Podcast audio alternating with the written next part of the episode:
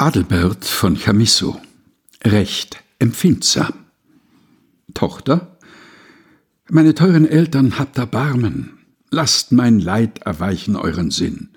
Nähm ich diesen Mann, in seinen Armen welkt dich zarte Blume bald dahin.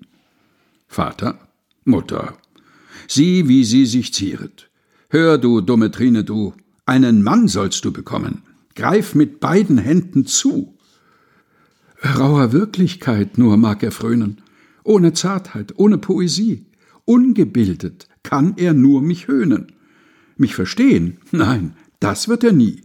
Mutter, die verfluchten Bücher müssen ihr den Kopf verdrehen. Waren wir denn je gebildet? Konnten wir uns je verstehen? Wo die Herzen fremd einander blieben, knüpft ihr nicht ein gottgefällig Band. Weder achten kann ich ihn noch lieben Nimmermehr erhält er meine Hand.